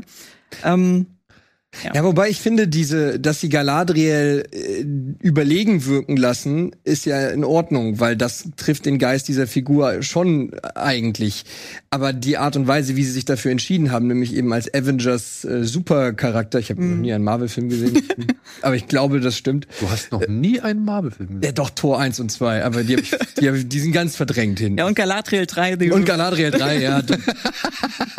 Galadriel meets äh, Spider-Man. Multiversus und so. Ähm, äh, wo war ich? Ach so, äh, dass die, also dass, dass die Galadriel als eine überlegene Elbe darstellen, das passt, aber die Art und Weise, für die sie sich entschieden haben, passt eben für mich auch nicht so richtig. Also es ist nicht nahbar, es ist ein bisschen die die die Kämpferin und äh, nicht diese weise Elbe. Und da sind wir eben auch wieder bei dem ich weiß ich wiederhole mich die ganze Zeit aber bei dieser Entscheidung äh, das alles sehr sehr menschlich zu machen. Wenn Bloß, dass sie da Entschuldigung aber dass sie da in dieses Wasser springt das sagt mich wirklich da habe ich gesagt ja wahrscheinlich. 4000 Jahre Lebenserfahrung und dann auf einmal so hm, ja fuck jetzt kalt hier im Wasser jetzt ja, dann schwimme ich jetzt eben ja, aber irgendwie muss sie von dem. Was hast du gedacht? Schwebt sie runter? Ich finde es einfach. Hab ich Soll sie einen Adler rufen? Habe ich auch schon zu Florentin gesagt. Ja klar, das ist schön dramatisch, dass sie in der letzten Sekunde da von dem Schiff springt, aber das kann man doch einfach, kann man doch eine andere Art und Weise der Inszenierung wählen. Das muss ja nicht im letzten Moment sein. Aber ich hätte es doch wirklich so gut gefunden, wenn das Schiff da nicht verschwunden wäre, oder sondern das Schiff wäre einfach da und ja, komm mal wieder hoch. Nein! Das fährt einfach, yes. das fährt einfach beide. jetzt komm hoch. Nein! Das wäre es doch gewesen. ja, aber ich, ich meine, man muss jetzt halt fairerweise sagen, vielleicht soll sie auch unnahbar erstmal sein. Ja, also vielleicht ist das die Figur, in der wir dann irgendwie ja. aufgehen sollen, die dann auch ja äh, eine gewisse Entwicklung vollzieht, mit der wir dann halt mitfühlen sollen und so weiter und so fort. Ja. Aber naja, dafür, dass sie die erste Figur ist, die eingeführt wird und auch so weit erklärt wird und so weiter, muss ich auch sagen, ist schon ein bisschen kühl. Ja, vor allem es ist, ist ein bisschen schade, weil ihr Bruder Finrod Fehlergrund ist eigentlich auch ein richtig großer Charakter so in der Geschichte und den jetzt einfach nur abzustellen für, ja, der ist gestorben, das ist jetzt ihr Rachemotiv. Ja. Also ist auch schade für diejenigen. Ist nämlich nicht so ganz gelungen bisher. Ja, so richtig emotional muss ich sagen, wurde es für mich, also das erste Mal, wo ich gedacht habe, ach, das finde ich jetzt, das finde ich jetzt aber echt sweet und sympathisch. Das war, wenn Elrond und Durin im Aufzug fahren ja. und nach oben fahren. Das war so der erste Moment, wo ich gedacht habe, ja geil, das ist das ist für mich Tolkien, das ist für mich Herr der Ringe, das ist jetzt sowas will ich sehen. Ja, wie er halt ihm sagt, so ey, für dich sind 20 Jahre ni äh, nichts so, für mich ist es ein ganzes Leben. Du hast meine Hochzeit nicht mitgekriegt, du hast die Geburt meiner Kinder nicht mitgekriegt und kommst jetzt hier an und willst irgendwie von mir Gefallen einfordern so. Und das fand ich cool. Durin hat mir auch gut gefallen, vor allem immer dieses Grimmige so am Tisch so und dann, und dann sagt seine Frau aber, ja, und er kümmert sich um den Baum, als wäre es unser drittes Kind. Ja, aber das, das macht dann halt den Charme aus. Das passt also, zu Zwergen. Ja, das ist dann so dieser Charakter. Das ist dann halt der Gimli, der halt immer meckert ja. und irgendwie sagt, oh, du blöder, dreckiger Elb und was weiß ich so. Ja, aber am Ende ist er halt dann doch, ja, komm hier, geh mal ins Saufen ja. oder was weiß ich oder hier hast du meine Pfeife oder ja, ich habe jetzt so und so viel erlegt. Mhm. Also das war so der Charme der, dieser, dieser naive, vielleicht kauzige, irgendwie kindliche Charme, äh, den das Ganze irgendwie meiner nach, meiner Ansicht nach auszeichnet, den habe ich in genau diesen Szenen gehabt. Und da war ich dann auch so, wo ich sagte, ja bitte, dann, wenn es so weitergeht, cool. Ja, also das ist dann, damit kann ich leben. Das ja, ist ja. etwas, wo ich mich dann nicht irgendwie herausgefordert fühle oder nicht irgendwie vielleicht so mitgerissen werde, wie jetzt vielleicht bei Game of Thrones, wo halt der Tod von gewissen Charakteren noch mal einfach ein richtiger Einschlag ist, so, ja. Weiß ich aber auch noch nicht. Vielleicht sehe ich das in drei Staffeln anders. Mhm. Ja, also wenn ich jetzt erstmal den ganzen Weg mit den Figuren mitgegangen bin. Aber da muss ich sagen, das war für mich so, leider erst, ist ja auch erst zum Ende hin der zweiten Folge. Mhm, ja. So der, das erste, der erste Moment, wo ich dachte, ach cool, jetzt, jetzt fühle ich mich doch wieder so ein bisschen zu Hause oder beziehungsweise irgendwo, wo ein Ort ist, an den du vertraut, also mit dem du vertraut bist, an dem du dich wohlfühlst und da war dann so für mich der Moment erreicht. Okay, jetzt fühle ich mich gerade wohl. Ja, jetzt bin ich gerade in etwas, was kenn, das ich kenne, das irgendwie äh, ausgespielt wird wie das, was ich bereits gesehen habe und was mir halt gefällt. Mhm. Und das hatte ich nicht gedacht. Also anhand der ersten Folge, die ja vor allem einfach nur als Einführung da ist und möglichst alle Stationen und Positionen und Landschaften irgendwie erklärt, ja, da kommt man nicht so viel anbandeln. Aber jetzt so in der zweiten Folge, Aber ich glaube, das war auch eine sehr gute Entscheidung von Amazon, die ersten beiden Folgen Ja, denke ich auch, ne? Hättest du nur die eine rausgehauen, da hätte viel gefehlt. ja. Und dann habt ihr diesen Trailer für die, danach auch gesehen, also der da nach der zweiten Folge den Ausblick auf die, also auf den Rest der Staffel gibt? Nee. Hat man nicht. Der wird automatisch abgespielt. Ich habe ihn auch noch nicht gesehen, ähm, weil ich dann doch äh, müde war und ins Bett wollte. Was glaubt ihr, wer am Ende auf dem auf dem Boot steht, das Galadriel und oh, ich habe den Namen schon wieder vergessen. Halber, Halbrand. Halbrand. Halbrand. Halbrand. Ja, das müssten Numenora sein, ne? Ja, ziemlich sicher. Ja. So. Hm. Und aber glaubt ihr nicht, dass es hier der Typ, der den Ring nicht, also der nicht den Ring instinkt oder sein Vater? Isildur Ja. oder Elendil? Elendir? Könnten das schon sein, ja. Die sind ja da auch bei Müsste Numenor aktiv. Weil man hat ja zusammengestrichen, ne? Also äh, eigentlich ist ja die, also Numenor hat ja auch eine wahnsinnig lange Geschichte, aber ich glaube, das spielt alles schon so kurz vor dem vor dem Untergang, äh, vom Untergang Ich, Numenors. ich denke ja, ich denke ja, also was ich jetzt so gesehen habe und verstanden habe, dass es schon auf den Untergang Numenors irgendwie hinauslaufen soll, dass wir halt wirklich sehen, wie dieses Reich halt, weiß ich nicht, versinkt oder verschütt wird und dann halt eben vor allem die ganzen Leute übersiebeln nach Mittelerde, oder? ich denke, Also Nicht, nicht alle, ja, nicht alle, klar, aber nur einige. ja, nur einige, aber die, die die es halt schaffen konnten, Mhm. Die Guten, die, Die- schaffen's. die schaffen es, okay. Aber das das wird ja Teil der Serie meiner Ansicht nach, oder? ich hoffe es. Weil Müsste eigentlich. Okay, wir haben jetzt Celebrimbor, wurde uns vorgestellt und eingeführt. Diesen Hammer, ist der, ist der verbrieft? Gibt's den wirklich? Ich hab's nur nachgeguckt, den gibt's wirklich. Ja? Ach, Hammer. Hammer Celebrimbors, ja. Okay. Janos. Ähm, ja, Fianos. Äh, und, und ich meine, es heißt die Ringe der Macht. Wir haben den Schmied da, der die Ringe schmiedet, so. Das wird ja wohl das Ende sein. Also gehe ich mal von aus, oder? Dass am Ende dieser Serie sind alle Ringe da. Vielleicht sehen wir halt noch, wie, sag ich mal, die Nazgul oder was weiß ich gebildet werden oder ähm, wie halt die Leute vielleicht korruptiert werden oder sowas. Aber das müsste ja eigentlich der Endpunkt dieser ganzen Geschichte sein.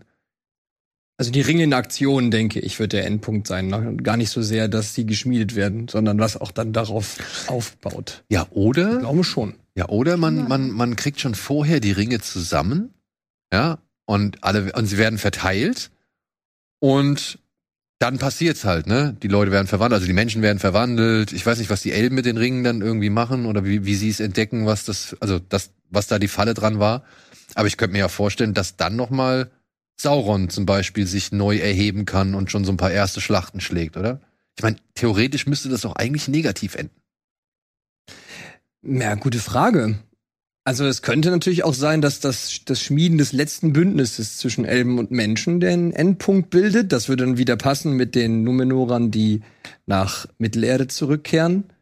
Es könnte sogar sein, dass wir noch ein bisschen von dem Krieg sehen. Aber also sie werden, sie werden sich nicht daran wagen, glaube ich, die Schlacht äh, am Sticksalsberg neu zu inszenieren. Nee. Das, da können sie nur verlieren. Aber so, dass sie darauf noch hinarbeiten vielleicht. Also ich könnte mir vorstellen, dass das das Endbild ist. Dass die Schlacht am Schicksalsberg, weißt du, dass man die, die, die Reihen so aufreiht und dann ist Ende. Und alles ab dann, krass. alles ab dann ist dann Herr der Ringe so gesehen. Und dann hast du natürlich das Problem, dass da eigentlich die Darsteller aus dem Herrn der Ringe teilweise auch wieder zu sehen sein müssten. Also Elrond Mhm. auf jeden Fall. Ja, ja, ich glaube, ich würde da schon früher rausgehen. Aber ich bin mal gespannt. Ich bin mal gespannt, ob wir da wirklich alle Ringe sehen und wie sie langsam rausfinden, oh Gott, der beherrscht ja welche davon und sowas. Ja, Könnte schon sein. vor allem- allem er versucht ja dann noch wieder diese Zwergenringe irgendwie zurückzubekommen. Ja, ja. Ne? Vor allem, wie, wie spannend das dann sein oder aufgebaut werden kann. Ich meine, wir wissen ja, worauf es hinausläuft, so. Wir wissen ja auch letztendlich, wie die Geschichte endet, so. Aber wie spannend das dann sein kann, sowohl die Suche nach Sauron irgendwie zu vermitteln, als aber eben auch schon diese Ringe, weil das muss ja in so einem Zeitraum dann passiert sein, dass dann irgendwie keiner irgendwie Bedenken hatte, als dann plötzlich Sauron um die Ecke kommt und sagt, ey, guck mal hier, ich habe ein paar Ringe, wollt ihr die haben? ja. Und dass dann keiner sich mehr daran erinnert, Moment mal, warst du nicht der Typ vor 2000 Jahren, der da irgendwie mit dem anderen so einen Stress gemacht hat? Ja, also das, das frage ich mich halt, wie, wie das, dieser zeitliche Ablauf da wirklich glaubwürdig vermittelt werden soll. Er tritt ja komplett als Elb auf. Also er kommt ja nicht als Sauron und sagt hier, ich habe einen ich hab einen Ring. Ich habe hier noch, Mantel- ich Mantel hab hier noch auf. was hinter, hinter meinem Rücken, aber hier sind noch mal andere Ringe für euch. Hier. ja, aber da bin ich halt gespannt drauf. Also wie, wie, wie spannend das sein kann, dass man halt ihn A sowohl sucht, aber auch gleichzeitig von ihm dann verarscht wird. Weißt du? Ja, das ist eine Frage, die ich mir schon gestellt habe, ob wir in den ersten beiden Folgen eventuell ihn schon gesehen haben. Ob eine der vielen Figuren, die sich auf dem Schachbrett bewegen, vielleicht Mhm. schon Sauron in anderer Gestalt gewesen ist oder Kann ob ja das Gestalten wechseln auch. Mhm. Also vielleicht nimmt die Serie das so mit, dass man nicht so wirklich weiß, wer ist das jetzt oder ist es jetzt der oder ist es jetzt der oder Mhm. kommt er noch Mhm. oder so. Ja. Aber jetzt mal, ne, also wir bewegen uns ja auch langsam aufs Ende zu. Ähm, jetzt so äh, mal all over the place gesagt. Ja, nein, ich bin glücklich, ich bin unglücklich. Also wie gesagt, also die ersten zwei Folgen konnten mich noch nicht so überzeugen. Also für mich ist es bisher eine ganz normale Fantasy-Serie, die ich auch mit Rat der Zeit oder so vergleichen würde. Ich bin jetzt mal noch gespannt, wie das jetzt noch die letzten Folgen anzieht, wie das da aussieht. Vor allem auf die Entwicklung von Galadriel bin ich gespannt. Also bisher bin ich noch nicht ganz überzeugt. Was wäre dein, sag ich mal, persönliches Highlight in einer, sag ich mal, Serie, die bisher noch nicht so reich an Highlights ist? Das ist schwierig. Also ich freue mich auf jeden Fall auf das Schmieden der Ringe. Also Mhm. das finde ich sehr cool. Da freue ich mich drauf, dann zu sehen, wer Sauron ist und wie er da seine, seine, äh, seine Geschicke, seine Intrigen webt. Das finde ich auch sehr interessant. Da wird auch in Numenor noch einiges, einiges abgehen zu. Das finde ich sehr interessant, wie er da die Intrigen spinnen wird. Da bin ich gespannt. Ich hoffe vor allem, dass es Intrigen sein werden, weil ich, ich muss auch sagen, ein bisschen Hürde finde ich bislang die Dialoge. Weil ich verstehe, was die da machen wollen. Ich verstehe, dass bei Herr der Ringe schon immer ein bisschen hochtrabend geredet worden ist, so. Aber ich muss mir bei manchen Dialogen oder Monologen auch denken, boah, Alter, das ist jetzt aber auch einfach nur Geschwätz, um, die, den Raum mit irgendwie Geräuschen zu füllen, so, ne, oder? Also, Daniel, ich fürchte, du bist ein Stein, der nach unten kommt. kein- Ey, also ja, es ist es ist nicht die es ist nicht das cleverste Bild, was da gewählt worden ist, meiner Ansicht nach so. Aber ich verstehe natürlich den Punkt, den er da Ja. machen will, ja. Aber ja, ich meine, ich weiß nicht, ob es in Mittelerde einen Begriff für Schwerkraft gibt. Ja, also ich finde, man, man merkt auf jeden Fall, dass Herr der Ringe und Hobbit auf die ganzen Texte zurückgreifen und dann einfach Mhm. Sachen aus Mhm. den Büchern nehmen und du hast da exakt die Sprache, die dazu passt. Und sie haben hier so ein, so teilweise wirkt es halt so ein bisschen so, als würde jemand das so nachmachen und Versuch- so ein bisschen, mm, Ja, und ich glaube, das muss ich noch eingrooven. Mhm. Ja, ich glaube, das ist am Anfang schwierig, eine, eine solche Vorlage wirklich mal re zu, zu reproduzieren, ohne dass man sich anhört, als hätte man einfach alles nur kopiert. mm. Ja, und dann halt auch, naja, um halt wirklich ein paar Sachen, ein paar Weisheiten irgendwie vom Stapel zu lassen, die dann halt vielleicht auch so eine ja, Universalität oder halt so eine, so eine Langleblichkeit haben, wie bei Tolkien eben. So, ja, da gibt's ja immer noch Zitate, die, die weißt du ja heute, die kannst du ja heute irgendwie sagen, oder die, die, die, die, die sind in dein, weiß ich nicht, in dein moralisches Verständnis, in dein, in deine Weltsicht mit übergegangen oder sonst irgendwas. Und ja, da musst du halt erstmal daherkommen und musst es irgendwie schreiben. Ich kann es noch nicht beurteilen, ja. Ich muss sagen, wie gesagt, also gerade so dieses Gespräch zwischen Elrond und Galadriel, puh. Und auch, und auch, warte, das habe ich mir aufgeschrieben. Das habe ich mir aufgeschrieben, weil den Satz, den fand ich so geil. Den fand ich so geil. Und ich habe auch gedacht, Alter, Alter, das, also das ist, äh, wenn ich es richtig verstanden habe, ist ja Elrond so gesehen der Ghostwriter des Königs, oder? Das ist eigentlich der Herold, der Herold, ne? Das hieß damals einfach noch anders. Aber Ja, das ist auch so eine Sache. Also Gil Galad kommt wie ein kompletter Trottel rüber. ja, Ja, das ist echt schade. Und das ist sehr, sehr schade, weil es eigentlich so ein Superheld. Also das ist tatsächlich so ein Superheld von den Elben. Und dann steht dann ein Elrond daneben und, und, und spricht die Zeilen, die er sagt, spricht er leise mit. Und ich habe jetzt hier die deutsche Synchronisation über, über äh, beziehungsweise mir notiert, wo er dann halt so sagt, so von wegen, ja, hier, wo sie sie halt nach Valinor entlassen wollen und ihr habt so lange geholfen und habt gegen das Böse gekämpft und spülen den letzten Rest unseres Feindes hinweg wie ein Frühlingsregen auf den Gebeinen eines verwesten Kadavers. Ich raff nicht, was er damit meint.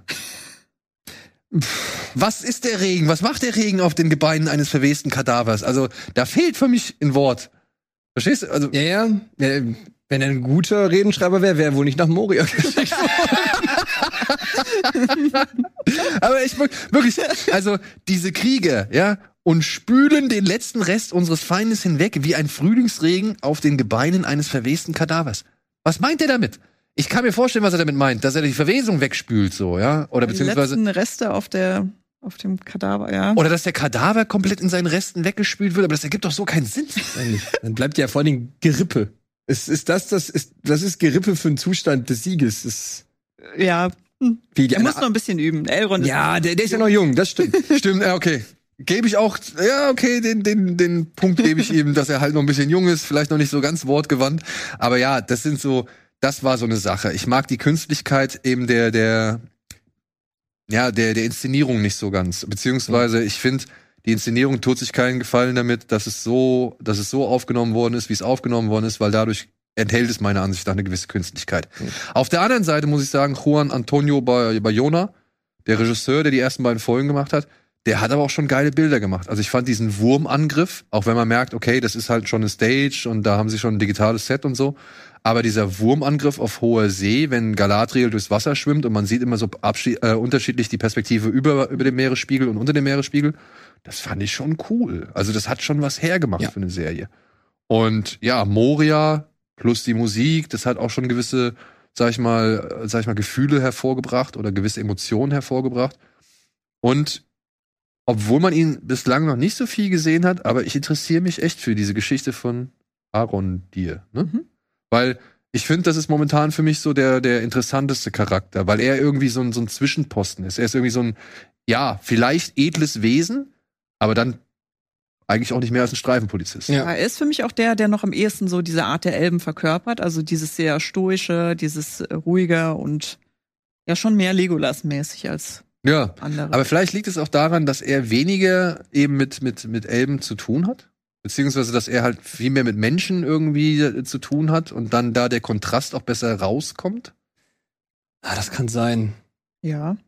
Weil wir haben nur die Elben unter sich sehr, sehr oft gesehen, ne? Ja. Und das haben wir ja bei Herr der Ringe meistens nie gesehen, beziehungsweise bei Herr der Ringe, wenn sie irgendwie aufgetreten sind, dann haben sie ja mit Menschen interagiert. Ja, so, und dann waren sie immer diese stillen, ruhigen, weisen Wesen, die halt sich aus nichts aus der Ruhe gebracht haben oder bringen lassen. Und, und äh, außer jetzt, sag ich mal, Legolas, der halt schon für Action gesorgt hat, war da ja nie so eine Interaktion zwischen denen. Das, das sieht man ja auch zum ersten Mal jetzt in dieser Serie. Ich bin noch mal gespannt, wie sich da diese Liebesgeschichte entwickelt. Die sehe ich im Moment auch noch nicht so wirklich. Ist auch nicht typisch Tolkien, ne? Äh, nee. Ja. Also normalerweise ist ja äh, Liebesgeschichten zwischen Elben und Menschen, sie sagen es auch ein bisschen in der Serie, ist eigentlich was super, super Seltenes mhm. und hat dann noch immer eine extreme Bedeutung. Ja. Also, dass es jetzt irgendwie oft vorkommt oder an jeder Ecke verliebt sich da irgendwer in irgendwen, ist eigentlich ein bisschen, macht das so ein bisschen diese, diese Besonderheit auch zwischen Arwen und Aragorn so ein bisschen. Aber vielleicht ist es ja trotzdem einfach nur eine von wenigen. Weißt du, also man, man weiß ja nicht, ob da jetzt noch andere Beziehungen gezeigt werden. Es könnte immer noch eine von wenigen sein, aber es wird in dem es wird auf, das, auf die Bedeutungsebene der anderen sehr wahrscheinlich nicht herankommen. Also davor waren es Beren und Luthien, mhm. Tur und Idril Celebrindal und das waren zwei der wichtigsten Verbindungen dieser ganzen Silmarillion-Zeit. Und dann hast du Arwen und Aragorn, auch eine unglaublich wichtige Verbindung. Und ich kann mir noch nicht genau vorstellen, wie sie dieser Beziehung äh, diesen Bedeutungsrahmen geben wollen, den diese drei anderen ähm, Techtelmechtel zwischen Elben und Menschen hatten. Also ich kenne die Chronik jetzt nicht so genau, aber ich würde jetzt sagen, dazwischen liegen wie viele Jahre? 2000? Zwischen äh, Arwen und, und. Ach so. Oh, sehr viele. Viel, ja. Da hat sich das Schicksal ein bisschen beruhigt. Also, ich finde, so fair kann man sein und sagen, okay, wenn jetzt in 4000 oder 5000 Jahren vier Beziehungen dieser Art auftreten, ist es noch nicht zu viel. Nein, nein, zu viel ist auch nicht ja. so der Punkt, wie dass das eben, das sind wirklich wahnsinnig wichtige Verbindungen für genau, diese Welt, dass daraus entstehen die bedeutendsten Geschichten die diese Welt zu bieten hat. Du hast da fast auch immer, sind die Valar und so irgendwie involviert, weil du ja auch immer dieses Problem hast, dass dann Mensch und ein Elb sind und der Elb ja eigentlich an die Welt, Welt gebunden ist und der Mensch, wenn er stirbt, ja weg ist. Mhm. Und die müssten das eigentlich immer so für sich klären. Wie machen wir das? Wie sind wir noch weiter in dieser Welt? Weil ansonsten ist ja, was hat der Aaron dir gesagt? Er ist jetzt irgendwie 80 Jahre der Wächter gewesen. Äh, die, die Frau, keine Ahnung, die lebt ja jetzt wahrscheinlich dann nicht. Da wären wir wieder bei Highlander. Und wenn sie wirklich ähm, länger zusammenbleiben wollen, äh, dann müssen sie ja irgendeine andere Lösung finden. Und diese speziellen Paare, die finden halt immer eine Lösung, wie das dann trotzdem irgendwie funktioniert. aber vielleicht ist das ja mal so ein Ding, was noch nie da war, aber vielleicht der ganzen Welt auch noch mal eine neue Facette irgendwie hinzufügt. Dass er zum Beispiel sagt, okay, weißt du was? Meine Frau scheidet aus dem Leben, warum soll ich jetzt noch weiter irgendwie da bleiben? Ich hatte alles, was ich wollte und ich wollte vor allem mit ihr zusammen sein. Vielleicht ist es ja mal einfach so ein unbesungener Held oder so ein unbesungenes Schicksal, das sich für eine andere Richtung entscheidet und mal irgendwie einen anderen Weg einschlägt. Ja, ja. ist Aber ja auch kann, okay. Er kann halt nicht weg. Also, also für, ich hatte immer das Gefühl, für Elben ähm, ist, vor allem wenn die dann verheiratet sind oder so, ist das sowas ganz, ganz Spezielles. Also wirklich so ein Seelenpartner, ja teilweise auch wenn die wiederbelebt werden, dann kehren die zu ihrem Partner zurück. So, und dieser Partner erkennt die auch. Also es ist wirklich so ein ganz enges Band. Und wenn der Partner in der Zwischenzeit irgendwie noch mal jemand Neuen kennengelernt hat, neu verheiratet ist, dann können die nicht wiedergeboren werden. Also dann sind es wirklich Das ist Geister. schwierig. Und das ist immer, das ist so ein super krasses Band zwischen, zwischen Elben. Und dann zu sagen, ah ja, dann nehme ich die ähm, jetzt mal mit für irgendwie 30 Jahre und dann ist die halt tot, naja, und dann suche ich mir noch irgendwann an. Das ist so nicht so ganz elbisch, aber na gut. Ja. es ist eben eine andere Interpretation. Das ist einfach so. Nochmal kurz zu dir. Ja. Also, so, siehst du jetzt der Sache positiv entgegen, beziehungsweise was war jetzt für dich neben den Kritikpunkten aber doch noch mal was echt Erfreuliches? Ich mag die ganze Elrond-Geschichte. Die funktioniert für mich ziemlich gut. Ich bin gespannt, was sich daraus auch noch ergibt, was wir vielleicht noch von Khazad-dûm sehen, was Celebrimbor macht. Ich hab's mehrfach gesagt, ganz Herr der Ringe-Gefühl kommt nicht auf. Trotzdem eine Fantasy-Serie, die mir bisher echt gut gefällt und ich freue mich auf die nächste Folge. Wenn ich jetzt so was in Punkten angeben müsste, wäre ich so bei sechs, sieben, Sechs, sieben. zehn und damit, also ich habe schon deutlich schlechtere Serien zu Ende geguckt. Ich auch. Ich auch, auf jeden Fall. Also ich muss sagen, ich bin halt einfach überrascht. Ich, ich hatte nicht gedacht, dass mir das dann doch irgendwie so gut gefällt. Und ich glaube, es profitiert sehr davon, dass wir diesen harten Fantasy-Kontrast jetzt gerade einfach aktuell haben. Ich habe eine Serie, die befriedigt mein Gewaltbedürfnis, die befriedigt vielleicht auch mal hier und da irgendwie die Lust, mal, mal nackte Haut zu sehen oder zumindest irgendwie authentischen Sex oder sonst irgendwas. Und die, ja, weiß ich nicht, die, die zeigt mir halt eine Fantasy-Welt, die sehr geerdet ist. Finde ich super. Ja. Und wo nicht alles irgendwie, äh, sag ich mal, äh, sich auf die Macht der Fantasie oder der Magie oder irgendwelcher kosmischen Kräfte vertraut, so. Ja, es gibt Drachen, ja, es gibt irgendwelche Hellseher und so weiter, aber die Erdung in, in House of the Dragons oder Game of Thrones ist etwas, was ich gerne mag und Mhm. beziehungsweise was ich dann im Fantasy-Genre auch genauso gerne schaue. Und ich habe jetzt eine Serie, ja, die bringt mich wieder so ein bisschen in, das, in diesen Kindheitszustand, so.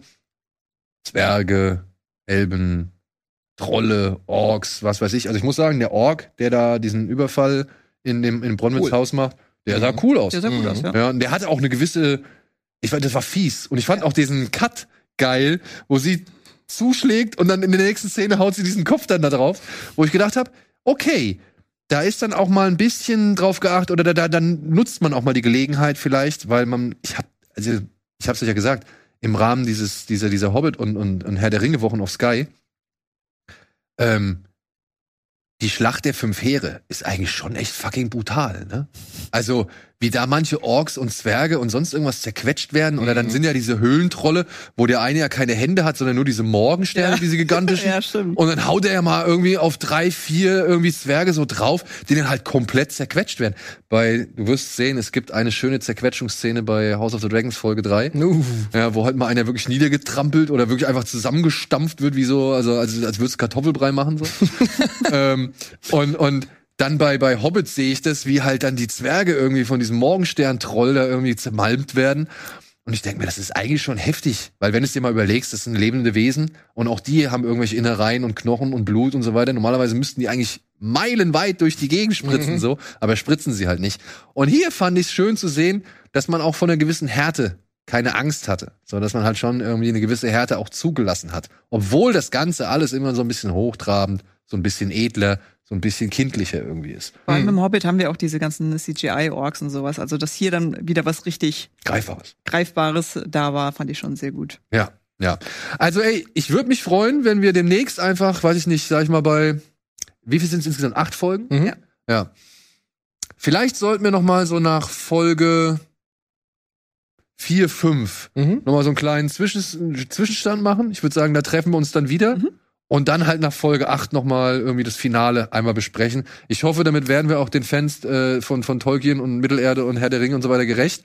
Wie gesagt, wir können es halt nicht immer gewährleisten oder nicht genauso gewährleisten wie bei Game of Thrones oder House of the Dragon. Aber wir versuchen natürlich jetzt hier am Ball zu bleiben, weil es interessiert mich halt auch einfach wirklich, wie man mit diesem Geld, was da aufgewendet worden ist, 250 Millionen Dollar allein für die Rechte, Ja. Ja, und 250 Millionen Dollar Nur für die Serie. Anhänger. Ja, für die Anhänger. Ja, das ist halt auch das. Geile. Ja. Das halt auch, aber man muss ja auch sagen, mit den Tolkien-Rechten wurde ja viel gehandelt. Ich hatte, ich weiß nicht, kennst du die Geschichte von diesem Kurzfilm? Äh, ich glaube nicht, ne. Das hatte ich Mara kurz noch vorher erzählt. Es gab wohl mal zu Lebzeiten Tolkiens, hat er die Rechte wohl verkauft an irgendeinen Filmemacher, der wollte da irgendwas draus machen, Mhm. hat das aber nur zeitlich begrenzt. Also er musste irgendwann die Rechte wieder abgeben und das wäre halt relativ günstig geworden oder, sag ich mal, entspannt geworden, wenn es bis zu diesem Zeitpunkt kein Werk gegeben hätte. Und Mhm. der Macher, der hatte halt festgestellt, fuck, die Lizenz läuft aus, beziehungsweise meine Rechte laufen aus. Also hat er sich einen tschechischen Zeichner geschnappt und hat halt irgendwie so einen 12 Minuten, 17 Minuten Kurzfilm gemacht. Hat sich dann, den, hat den Film dann ins Kino gebracht, hat sich in New York auf die Straße gestellt und hat halt Leute gef äh, gefragt, ob sie nicht irgendwie vergünstigt irgendwie in den Film gehen wollen und hat damit halt ein bisschen Geld generiert. Und dadurch, dass er Geld generiert hat, dieser Film, oder mit diesen Rechten Geld generieren konnte, konnte er die Rechte wieder teurer an Tolkien zurückverkaufen. Alter Schwede. Ja, ja, also Das ist wirklich. gemein. Das ist halt, also diese, dieses ganze, weiß ich nicht, Drama, dieses ganze Buhai um diese Rechte von Herr der Ringe ist halt wirklich enorm, ja. Und ich, deswegen kann ich mir auch vorstellen, warum das jetzt halt bei dieser Serie halt auch nicht alles andere als einfach war, so. Und warum da immer wieder Leute mitsprechen wollen und Leute ihren Senf dazugeben und der Experte rangeholt werden muss und der nochmal seinen Segen geben muss und so weiter und so fort.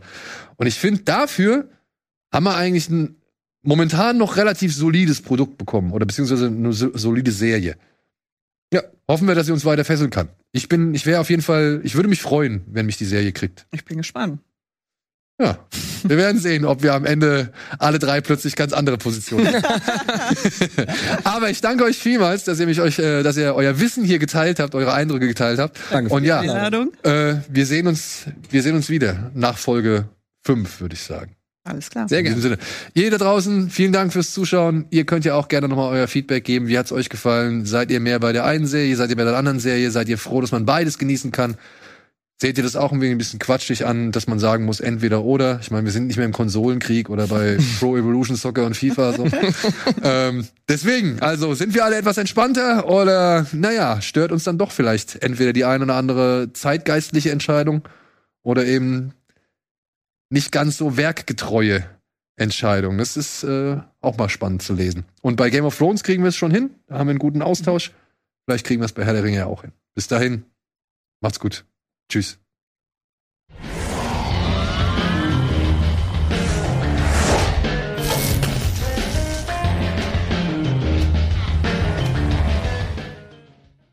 Diese Sendung kannst du als Video schauen und als Podcast hören. Mehr dazu unter rbtv.to slash badabinch.